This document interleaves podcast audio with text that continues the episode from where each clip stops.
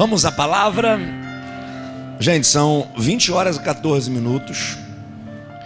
Nossos, nossos cultos, geralmente, aos domingos, se encerram às 21 horas. Todavia, hoje, como é domingo de Santa Ceia, a gente acaba esticando um pouquinho mais, tá bom? Não se constranja com isso. Tenha certeza que valerá a pena cada minuto que você passa nesse lugar. Você pode dizer isso para quem está perto de você: valerá a pena cada minuto nesse lugar. Glória. Abra sua Bíblia, por gentileza. O Evangelho de Jesus Cristo, segundo João, capítulo de número 1. O Evangelho de Jesus Cristo, segundo João, capítulo de número 1. Nós vamos ler do 43 a seguir. Evandro, não vai embora antes de falar comigo, não, tá? Preciso falar contigo, meu filho. O Evangelho de Jesus, o registro de João, o capítulo 1 e o verso número 43. Quem encontrou, diga amém. amém. Rapaz, eu podia ter esse vozeirão sempre, né? Aleluia. Glória. Roquim. Bom, a versão que eu vou fazer a leitura é a corrigida fiel, que diz assim: No dia seguinte, quis Jesus ir a Galiléia. Guarde isso quis, foi o desejo dele. Ele desejou ir para a Galileia e achou a Filipe. Achou. E disse-lhe: Segue-me. E Filipe era de Betsaida, cidade de André e de Pedro. Filipe achou Natanael e disse-lhe: Havemos achado aquele de quem Moisés escreveu na lei e os profetas, Jesus de Nazaré, o filho de José. Disse-lhe Natanael: Pode vir alguma coisa boa de Nazaré? Felipe disse: Vem e vê. Olhe para mim. Esse texto tem marcado os meus dias e tem me inspirado bastante, Abdala. Eu conversei até hoje com a pastora em casa, falando um pouquinho sobre isto. Eu tenho me preocupado muito com a nossa geração, muito muito, a despeito de todo o movimento que a gente que a gente acaba vendo acontecendo em nome de Deus, em nome de Jesus, movimentos que no ponto de vista estético são até legais. Eles acabam influenciando uma massa, tendo uma uma proeminência na mídia, mas tem me preocupado muito. Porque, infelizmente, a grande verdade, Dudu, é que boa parte da nossa geração tem se relacionado com um Jesus místico. E não com o Jesus das Escrituras, não com o Jesus da Bíblia, com o Messias, com o Filho de Deus. São pessoas que entregam, entre aspas, a sua vida para Jesus a partir de uma experiência mística vivida em um evento, em uma igreja, um arrepio, uma música bacana, um movimento de persuasão, e eles se entregam a partir daquela experiência. E qualquer que seja a experiência com Jesus, que não parte da palavra, essa experiência é perigosa Toda a experiência com Jesus, ela é a partir da Bíblia, é a partir da palavra. Se não, que acaba acontecendo são movimentos que geram heresias, doutrinas fundamentadas na experiência, que tornam a experiência uma regra. E experiência com Deus, ela é pessoal, individual, intransferível. Você imagine se a gente fosse querer todos viver a mística experiência vivida por Pedro, Tiago e João, quando Jesus se transfigura no monte. E aparece a figura de Moisés, a figura de Elias. Você imagina se a gente fosse colocar aquilo como regra e fosse para o monte ficar esperando viver aquele nível de experiência. Galera das antigas aqui, sobretudo a galera que veio da Assembleia de Deus, do movimento pentecostal, vai lembrar, por exemplo, que antigamente era muito comum a gente ia para o monte não para orar, mas para ver o mato aceso. Aquilo tinha se tornado uma regra. Não, o mato acende, em tal monte o mato acende. Vira brasa. E como eu disse, a experiência com Deus ela é individual, intransferível, pessoal. Ela não é uma regra, não é porque o camarada viu, experimentou, que o outro também tem que viver. Que o outro também. Eu, por exemplo, nunca vi mato aceso. E olha que eu já orei no monte, gente. Eu gosto de orar no monte. Eu gosto de subir. Por que, que eu gosto de orar no monte? Porque é um lugar onde eu me reservo. Onde eu posso gritar à vontade onde eu posso rasgar o coração. A oração que a gente faz no monte é diferente da oração que a gente faz no quarto, não é verdade? É diferente. Lá a gente se joga mesmo igual criança, sai de lá cheio de poeira, cheio de formiga, cheio de carrapato. A gente orava no monte ali em Albuquerque. Irmão, pensa num lugar para ter carrapato, gente. Descia do no outro dia, uma coceira, mano vai ver um carrapato garrado. É o lugar onde você tem liberdade para se expressar diante de Deus. E aí, quem está me ouvindo, diga amém. amém. E aí, você está num ambiente onde você se rasga, onde você tem liberdade. É lógico que aquele ambiente se torna propício para experiências. Se você tiver o mesmo nível de devoção em casa, sua casa se torna um lugar de experiências poderosas. O que determina o nível da tua experiência não é o ambiente, é a devoção. Você pode estar no lugar mais. Você pode estar em Jerusalém, no túmulo de Jesus, que virou um lugar de de turismo religioso. Se teu coração não tiver aberto, você não vai ser só turismo. Vai ser só turismo. Agora, quando você tem um nível de devoção sincero, rasgado, qualquer que seja o lugar, esse lugar se torna um lugar de experiências poderosas. Você quer um conselho? Quando você vir para o culto, vem com seu coração rasgado vem para receber tudo, vem para receber o que Deus tem para. Oh glória! Essa é a noite que você pode viver coisas novas aqui. Quem deseja? E... Pastor, então o senhor não acredita nessas coisas? Acredito, gente. Piamente. Piamente, piamente. Mas não são regras. E o que faz de você um, um, bom cristão não é a experiência que você tem, é o caráter que você tem. Cristão não é medido por experiência, cristão é medido por caráter. Não adianta você dar lugar e dar mau exemplo. Dá lugar, mas dá um mau testemunho. Cristão é medido pelo exemplo, pelo testemunho.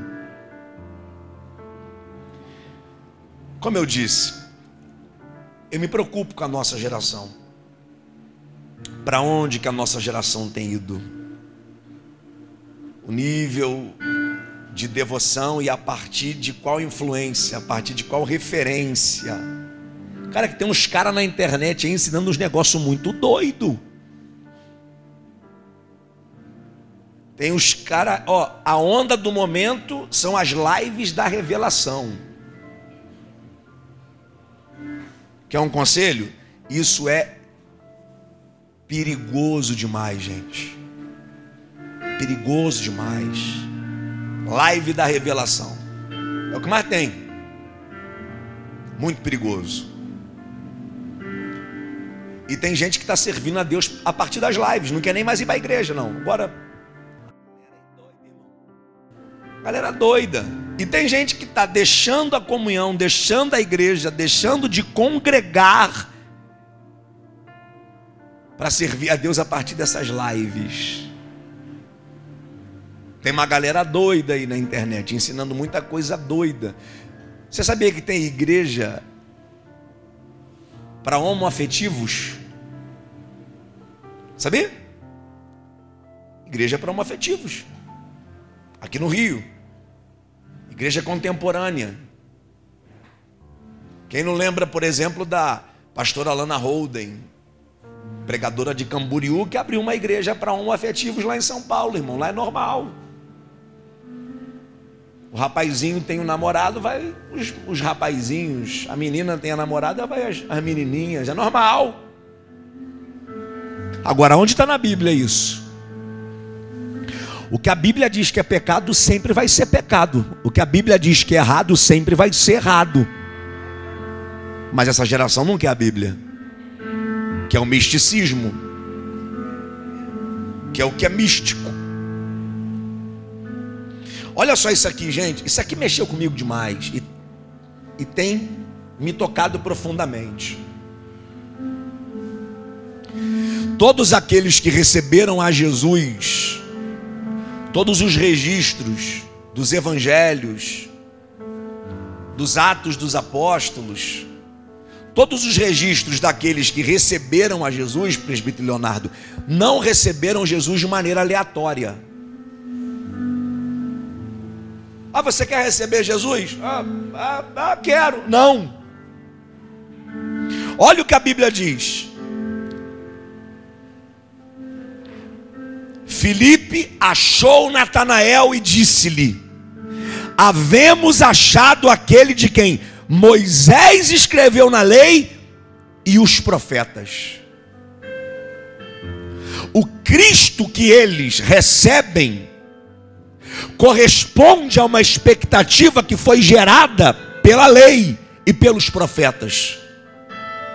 Era um Cristo que eles aguardavam, era um Jesus que eles esperavam, e a pregação de Jesus, as obras de Jesus, os milagres de Jesus testificaram que ele era aquele de quem Moisés e os profetas escreveram.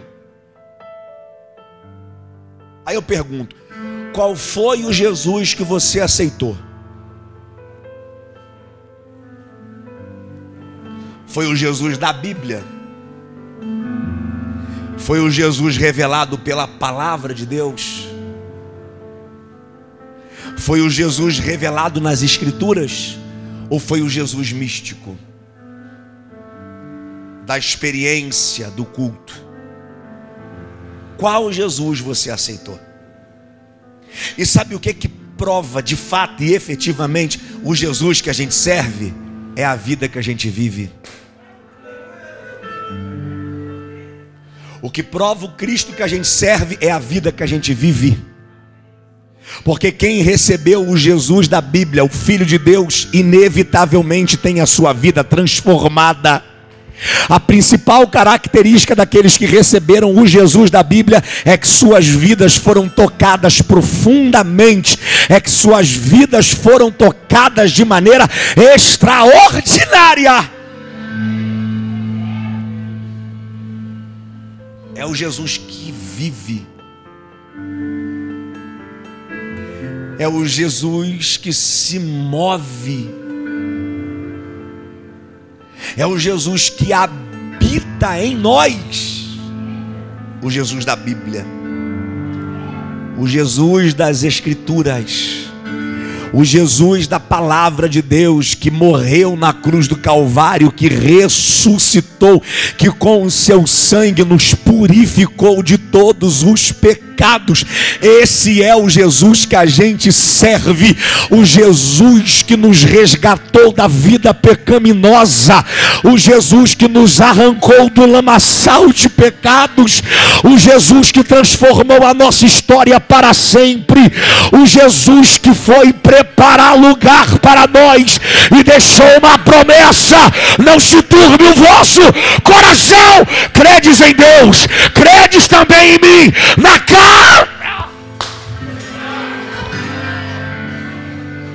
É esse Jesus que a Bíblia ensina. Você sabe qual é o grande perigo? Quem está me ouvindo, diga amém. Você sabe qual é o grande perigo de você não ter devoção bíblica? Nós somos uma geração analfabeta de Bíblia. Gente que gasta uma hora no WhatsApp, Instagram, Facebook, YouTube, TikTok, o Satanás que for, e não gasta dez minutos para ler a palavra de Deus. É gente que só se relaciona com Jesus no culto. Deixa eu falar com você. Se o seu relacionamento com Jesus é só o do culto, a sua vida espiritual está à beira do fracasso. Se você se relaciona com Jesus só domingo à noite e quarta à noite, a sua vida espiritual está à beira do fracasso. É por isso que você é esse crente ruim, que peca o tempo todo, que não tem suporte para nada, que não consegue resistir a nada, que não consegue controlar nem a língua, vive falando palavrão, falando mal dos outros. É porque a sua devoção é rasa, a sua devoção é só experiência, é só empírica, a sua experiência é só no culto, é só com a mística e nenhuma experiência com a palavra.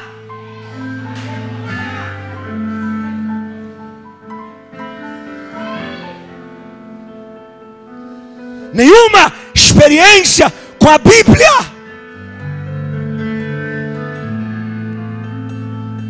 Aí se torna esse crente ruim, mau exemplo, porque não nutre experiência com a palavra porque não nutre devoção com a Bíblia. Quem vai revelar o verdadeiro Jesus para você não é Leonardo Salles. Quem vai revelar para você o verdadeiro Jesus não é Renilda, Renarácia, sei lá o nome dessa mulher. Quem vai revelar o verdadeiro Jesus para você é a palavra. Quem vai revelar o verdadeiro Jesus para você é a Bíblia. Quem vai revelar o verdadeiro Jesus para você são os profetas da Bíblia. Quem vai revelar o verdadeiro Jesus para você são os evangelhos. Quer conhecer Jesus? Quem quer conhecer Jesus? De fato e de verdade, quem quer conhecer Jesus? Pergunta para quem está perto: Você quer conhecer Jesus mesmo? Então responde para ele: Então vai ler a Bíblia. Vai ler a Bíblia.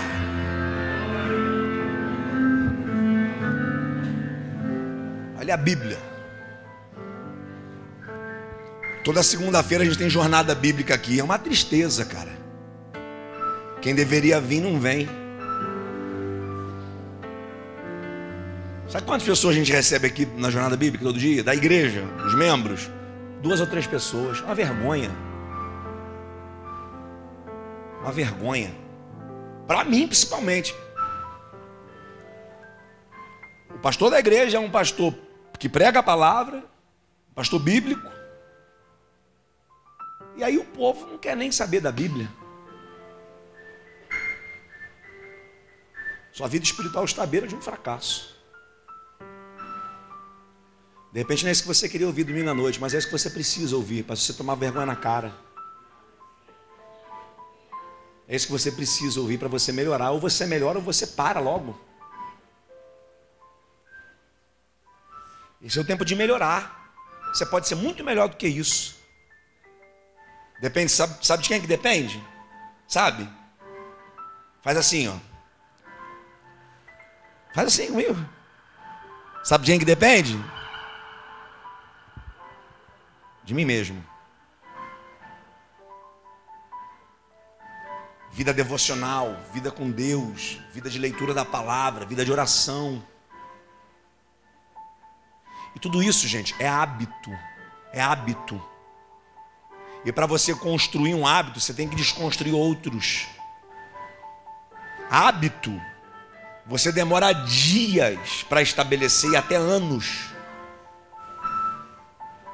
Por que, o camarada que fuma, que bebe, que cheira, tem dificuldade para deixar o vício? Porque são questões orgânicas. Envolve o organismo. E um novo hábito só se estabelece quando um velho hábito é deixado e esse novo hábito precisa ser praticado recorrentemente. Daqui a pouco se torna normal. Daqui a pouco para você vai ser comum acordar e falar: Eu preciso ler a palavra, eu preciso orar. Teu corpo começa a pedir aquilo. Agora, é muito perigoso, porque aquilo que teu corpo tem pedido todo dia é justamente o seu hábito. Que, que eu sinto essas coisas? Porque você habituou tua natureza a isso. Se você começar a ler a Bíblia todos os dias, é natural que você vai desejar ler a Bíblia. Não é começar a ler a Bíblia amanhã e falar, poxa, pastor, não estou entendendo nada, tudo embaralhado, eu vou ler, cansa, eu vou ler, não entendo. Não, vai assim mesmo, irmão. Eu ensino uma coisa muito interessante já há muito tempo. Ler a Bíblia é alimentar o espírito. Uma das, das expressões utilizadas na leitura da palavra é comê-la, comer a palavra. Alimento para o espírito, para a alma. Por exemplo, Hoje, claro, hoje a gente tem muita informação nutricional, e a informação nutricional hoje é regra, é lei. Todo alimento que se industrializa, quando ele passa lá pela, pela inspeção, ele precisa ter as informações nutricionais. Então você come e sabe o que está comendo: vitamina, proteína, cálcio, ferro. Isso hoje na pós-modernidade. Mas lá atrás, o cara comia arroz, feijão. Ele sabia o que estava comendo? Não, isso aqui é ferro, isso aqui é cálcio, isso aqui é. Sabia. Mas o fato de não saber o que está comendo deixava de alimentá-lo? Não alimentava ele do mesmo jeito, mesmo sem saber? É igual a palavra. Você está lendo, às vezes você nem entende, mas ler a palavra alimenta o espírito. Começa a ler sem entender, que lendo você passa a entender e passa a se alimentar com entendimento. E aí se alimentar com entendimento traz uma vida saudável. Por exemplo, você quer perder peso. Você sabe que você tem que cortar, não sabe? Primeira coisa que a gente corta quando quer perder peso. Hã? Carboidrato. Quero perder um pezinho. Vamos cortar o carboidrato. E como que você sabe o que é carboidrato? Pela informação nutricional. Quando você passa a ler com entendimento, você passa a entender assim, cara, eu preciso de uma palavra para fortalecer a minha família. Você sabe onde buscar aquela palavra para a família. Você precisa de uma palavra para ajudar na sua vida profissional, na sua carreira, na sua vida financeira. Você sabe aonde ir porque você tem a informação. Eu me lembro quando eu me converti, por exemplo, uma sede imensa de aprender a palavra, uma sede imensa de ler. E eu não entendia. E aquilo me frustrava, porque eu lia, não conseguia entender, mas me alimentava. E quanto mais eu lia, mais vontade de ler eu tinha. Eu vim aqui dizer para você uma coisa nessa noite. Você precisa ler a Bíblia. Diga para quem está perto de você: você precisa ler a Bíblia. Mas diga cantando: você precisa ler a Bíblia. Uh!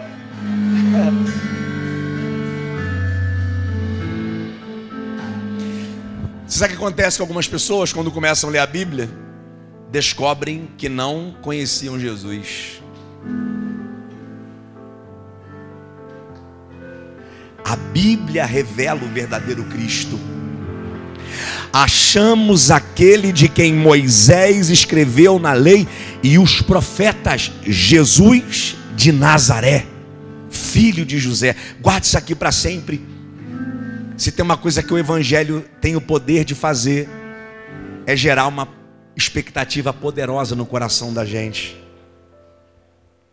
Porque eles, os apóstolos, os discípulos, os apóstolos, os discípulos, eles foram convencidos de que Jesus era aquele de quem Moisés anunciou e os profetas, porque as obras de Jesus, a palavra de Jesus e os milagres de Jesus testificavam sobre isto. Quem está me ouvindo, diga amém. Então o Evangelho iluminou o coração deles naquele tempo, mas não parou por aí. A palavra de Deus e principalmente os evangelhos continuam cheios de expectativa para o futuro. Você sabe quem é que vive preocupado com o futuro? Quem não conhece a palavra. Você sabe quem é que vive preocupado com o amanhã? Quem não conhece a palavra.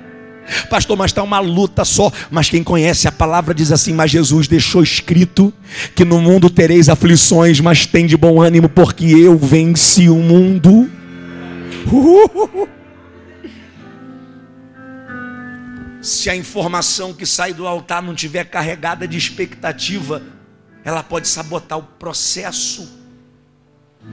Se tem uma das coisas que eu tenho como propósito, como pastor nesse altar, é gerar expectativa no seu coração. Você precisa sair dessa reunião e desse culto pensando em melhorar, pensando em crescer pensando em melhorar como esposo, como esposa, como filho, como obreiro, como pai, como mãe, como profissional, como amigo.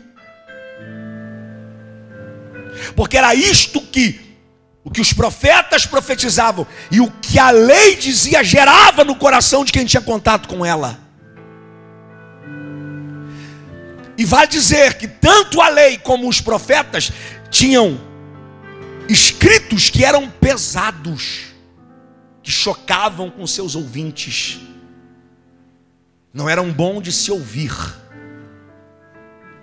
mas geravam uma expectativa poderosa para o futuro. Como hoje, por exemplo, você está ouvindo aqui algumas palavras que podem não soar muito bem aos seus ouvidos, porque chocam, porque mexem com a sua verdade, mexem com a sua realidade mas é justamente essa verdade carregada de expectativas que pode provocar uma mudança poderosa para o seu futuro. Diga para quem está perto de você: essa palavra pode mudar a tua vida e o teu futuro. Diga isso. Essa palavra pode mudar a sua vida e o seu futuro. Aleluia. Para a gente encerrar e participar da ceia. Agora você percebeu que aqui tem uma questão textual aqui que é bem interessante. Quem está ligado na leitura, quem, quem gosta dessas, desses detalhes, olha que bacana. Começa assim, ó. No dia seguinte, quis Jesus ir a Galiléia. Foi um desejo expressado por ele e registrado por João. O desejo de Jesus em se locomover para uma região onde ele acharia uma pessoa para servi-lo. Olha isso. Essa é a informação precisa no dia seguinte que Jesus ir a Galileia e achou a Filipe e disse-lhe: "Segue-me". Alexia, o desejo de Jesus em se movimentar em direção a uma pessoa que lhe serviria. Mas olha o respeito de Jesus. Quando Jesus se move até a Galileia, no coração dele, ele já está muito certo de quem ele vai encontrar e para o que vai encontrá-lo. Mas Jesus, quando o encontra, o chama. E achou a Filipe e disse: Segue-me. Segue-me. Para que o propósito se estabeleça, a resposta de Filipe precisa estar alinhada à expectativa de Jesus. Você sabe quando que as coisas vão começar a acontecer na nossa vida? Quando a nossa resposta para Jesus estiver à altura das suas expectativas em relação à nossa vida. A grande maioria das vezes, a nossa resposta para Jesus é inferior à expectativa dele. Vamos ser honestos, de verdade? Você acha que Jesus não quer de você muito mais do que você tem dado? Fala a verdade. Fala a verdade. Dorme com esse barulho. Você acha que você está correspondendo à expectativa de Jesus a teu respeito? Você acha que Jesus, quando decidiu te encontrar, te achar, ele gerava no coração uma expectativa que está exatamente alinhada ao que está acontecendo agora? E as nossas desculpas caem por terra, porque a gente diz, pastor, eu não consigo. Não, não é que não consegue, é que não quer. Você sabe qual é o nosso problema? Nosso problema é um, e ele se chama prioridade.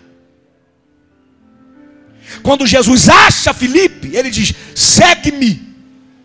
A palavra de Jesus para Felipe é esta: Felipe, a partir da palavra, do chamado, a partir do que eu lanço, do que eu libero para a sua vida, você precisa priorizar a minha palavra. Seguir a Jesus incorreria Felipe deixar o que estava fazendo. Porque seguir a Jesus nesse contexto envolve acompanhá-lo para conhecê-lo, para daí então servi-lo. Porque servi-lo sem conhecê-lo, servi-lo sem acompanhá-lo é uma frustração. Gente frustrada no serviço porque não conhece gente, gente frustrada no que faz na igreja porque serve a um Jesus que não conhece. Gente frustrada na igreja porque segue, é, é, serve a um Jesus que não acompanha. Felipe, segue-me.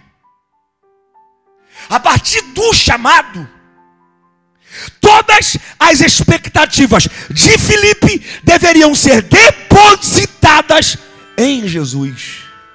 Deixa eu fazer uma pergunta aqui. Onde e em quem você tem depositado suas expectativas? Onde? Em quem? Em Jesus? No que ele te chamou para fazer? Segue-me. Qual é a resposta de Felipe? Segui-lo. Jesus acha Felipe. Felipe segue. E aí Felipe, o texto, esse texto é brilhante. E a Bíblia diz: Felipe achou Natanael. Felipe reproduz o que Jesus havia feito com ele. Porque Felipe só achou Natanael porque procurou Natanael. Foi assim. Quando Jesus acha Felipe, o chama, e a palavra e o chamado de Jesus toca em Felipe e muda a vida dele, inevitavelmente ele pensa em alguém para alcançar. Em quem que ele pensa? Natanael. Felipe achou Natanael e disse-lhe: Achamos. Aquele de quem Moisés escreveu na lei e os profetas Jesus de Nazaré, filho de José. Aleluia. A resposta de Filipe para a resposta de Natanael para Filipe é diferente da resposta de Filipe para Jesus. E, e, e vamos ser honestos, é compreensível. É compreensível. Só que Felipe já tinha a resposta para Natanael. Natanael fala assim: pode vir alguma coisa boa de Nazaré? A resposta de Natanael tem como inspiração o contexto social que eles vivem. Nazaré era uma comunidade marginalizada. Então o contexto social dizia: não pode vir nada bom de lá, porque o lugar é discriminado. O lugar é marginalizado. Então não pode vir principalmente o Messias. Porque qual era a expectativa de todos? O Messias é poderoso. Ele vai destronar Roma e devolver o domínio aos judeus. Ele vai restaurar as tribos, o reino. Então ele vai vir num cavalo branco, com uma espada, uma coroa. Esse cara não vai vir de Nazaré. Aleluia. E a resposta de Filipe para Natanael é esta: beleza, Natanael, eu sei que está passando no teu coração, mas faz uma coisa, vem e vê. Porque o processo é este: o Jesus que é revelado na palavra é conhecido na experiência. A palavra revela o Cristo e o Cristo é conhecido na experiência. Só falar de Jesus para Natanael não foi suficiente. Felipe tinha a resposta. Se você quer conhecê-lo, você precisa se desprender dessas informações equivocadas que você recebeu do teu contexto social. Faz o seguinte, vem ver, vem viver essa experiência que eu vivi e que você também vai viver. Essa experiência fundamentada no que os profetas disseram, no que a palavra disse para a gente encerrar e ceiar, diga para quem está perto de você: esse é o tempo de você viver a maior experiência da sua vida com Jesus.